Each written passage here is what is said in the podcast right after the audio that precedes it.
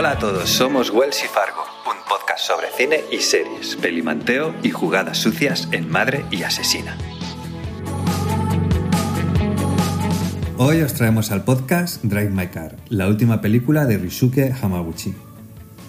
La película cuenta la historia de Yusuke, que es un actor y dramaturgo de prestigio, y Otto, su mujer, que trabaja en televisión guionizando programas. Tras el fallecimiento inesperado de Otto, Yusuke decide aceptar la dirección de una versión multilingüe de Tío Bania en un festival de teatro que se celebrará en Hiroshima. Y allí será donde conozca a Misaki, que será la persona que trabaja eh, como chofer para él, encargada de trasladarle del hotel al trabajo en su SAP. A medida que transcurre el tiempo y que Misaki va siendo partícipe de la rutina del dramaturgo, comienza a surgir el afecto entre ellos, lo que les va a ir permitiendo ir abriendo poco a poco el corazón y exponer los conflictos que atraviesan cada uno de ellos. Hamaguchi es un director muy reconocido por películas como Happy Hour, que es una película que se estrenó en 2015, Asako o La Ruleta de la Fortuna y la Fantasía, que precisamente también fue estrenada este, este mismo año 2022. exacto, y también tuvo mucho reconocimiento internacional. Y esta película es una película que a mí me ha parecido, bueno, deliciosa, una película que habla sobre, sobre el duelo, habla sobre el sentimiento de culpa y sobre el deseo de seguir conociendo a la persona que se ha marchado a través de los ojos de otros, ¿no? ¿Y a ti qué te ha parecido la película, Wells? Bueno, a mí me ha parecido, aquí voy a ser muy original, ¿no? Respecto a, a, lo, que, a lo que se viene escribiendo acerca de la película, ¿no? Estas últimas semanas especialmente, me ha parecido larga. Muy larga. Sí, y, pero bueno, eh, no por eso pues es una película mala, ni muchísimo menos, todo lo contrario, me ha parecido muy interesante, pero tengo que reconocer que se me, se me ha hecho muy cargante, porque si bien es cierto que Hamaguchi eh, dirige muy bien, mmm, quizá a lo mejor en, ese vaciado de dirección, pues uno en una película que dura prácticamente tres horas, pues se puede dejar llevar un poquito por, por el tedio en algún momento. Sí, sí que es cierto que no estamos acostumbrados a películas tan largas y esta película es una película muy pausada, donde todos los personajes tienen mucho tiempo para expresarse, no solamente a través de los diálogos, sino también a través de las miradas, a través de los contextos, etc. Del, del vacío, del silencio. también, también. Yo creo que además también eh, esa dilatación de los tiempos viene de la mano de, de, la, digamos, de la concesión que hace el director em, con respecto a los personajes que les permite a cada uno de ellos tomarse su tiempo para expresar lo que siente eh, independientemente del lenguaje en el que hable, porque la película se caracteriza porque hay personas que hablan distintos idiomas, eh, incluso hay una persona que habla el lenguaje de signos, ¿no? y cada uno de ellos tiene su tiempo para expresarse y los subtítulos no se producen de manera inmediata, sino que mm, incluso cuando, por ejemplo, la persona eh, que habla lenguaje de signos hasta que no termina de hablar esa persona que habla lenguaje de signos, no se traduce lo que ha dicho. Es decir, toma mucho tiempo para que cada uno de ellos se exprese.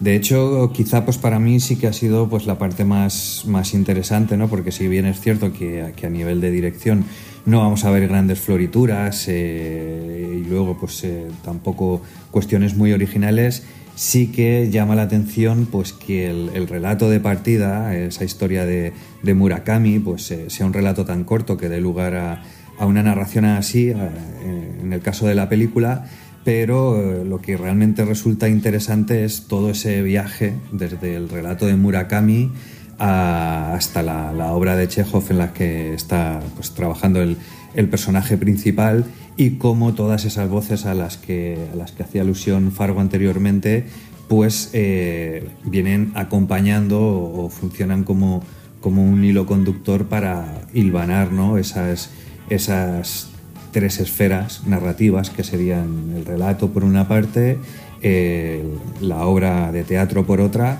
y la propia obra cinematográfica en la que está contando todo esto el, propio eh, Hamaguchi. Sí, además, ahora que mencionas lo del relato de Murakami, a mí me parece eh, muy oportuno que utilice un relato corto de una forma tan simbólica, ¿no? Porque al final es a través de ese relato corto, muy corto, donde dos personajes protagonistas, que es el marido y el amante de Otto, se, se conocen íntimamente y bueno, también se delatan, ¿no? Hay un, tiene un papel muy importante dentro de lo que es la película. Y además, eh, otra cosa que también llama la atención es la personalidad de los autores, que también es una personalidad que creo que encaja muy bien con el, sobre todo la personalidad del, del, personaje principal, encaja muy bien con el arquetipo japonés, ¿no? Donde se, se dan esos personajes muy contenidos, donde las pasiones desbocadas eh, normalmente no, no, tienen mucha cabida y cuando la tienen pues suelen tener finales trágicos, ¿no? Como, como ha sucedido en esta película también con ese personaje que tenía una personalidad más, más eh, fogosa, ¿no? Por así decirlo. fogosa. nunca mejor dicho. Sí. Sí. sí, sí.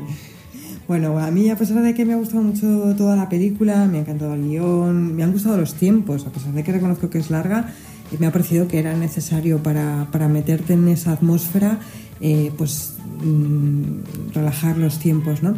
Sin embargo, sí que es verdad que no he logrado emocionarme con la historia y quizá precisamente eso se debe a, esa distancia cultural que existe entre el modo de narrar del cine occidental y el oriental, que hace que pues que finalmente, a pesar de que la historia te guste y, y empatices con los personajes, no llegues a conmoverte con ellos.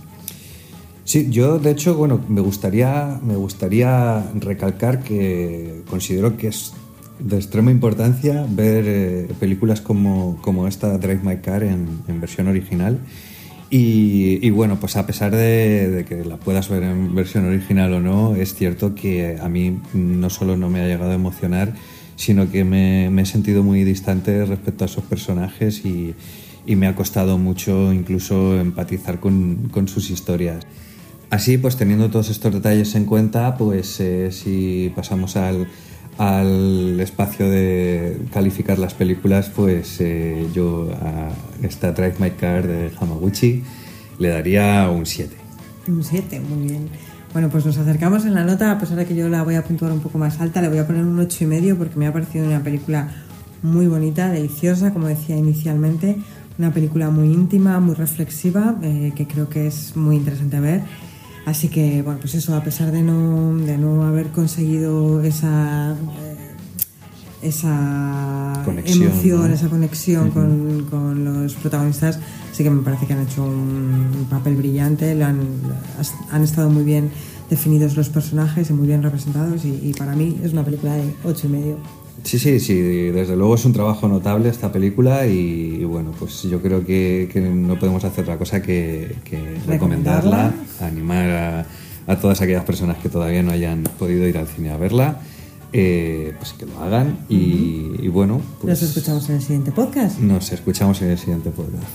Que así sea, Wells. Hasta la próxima.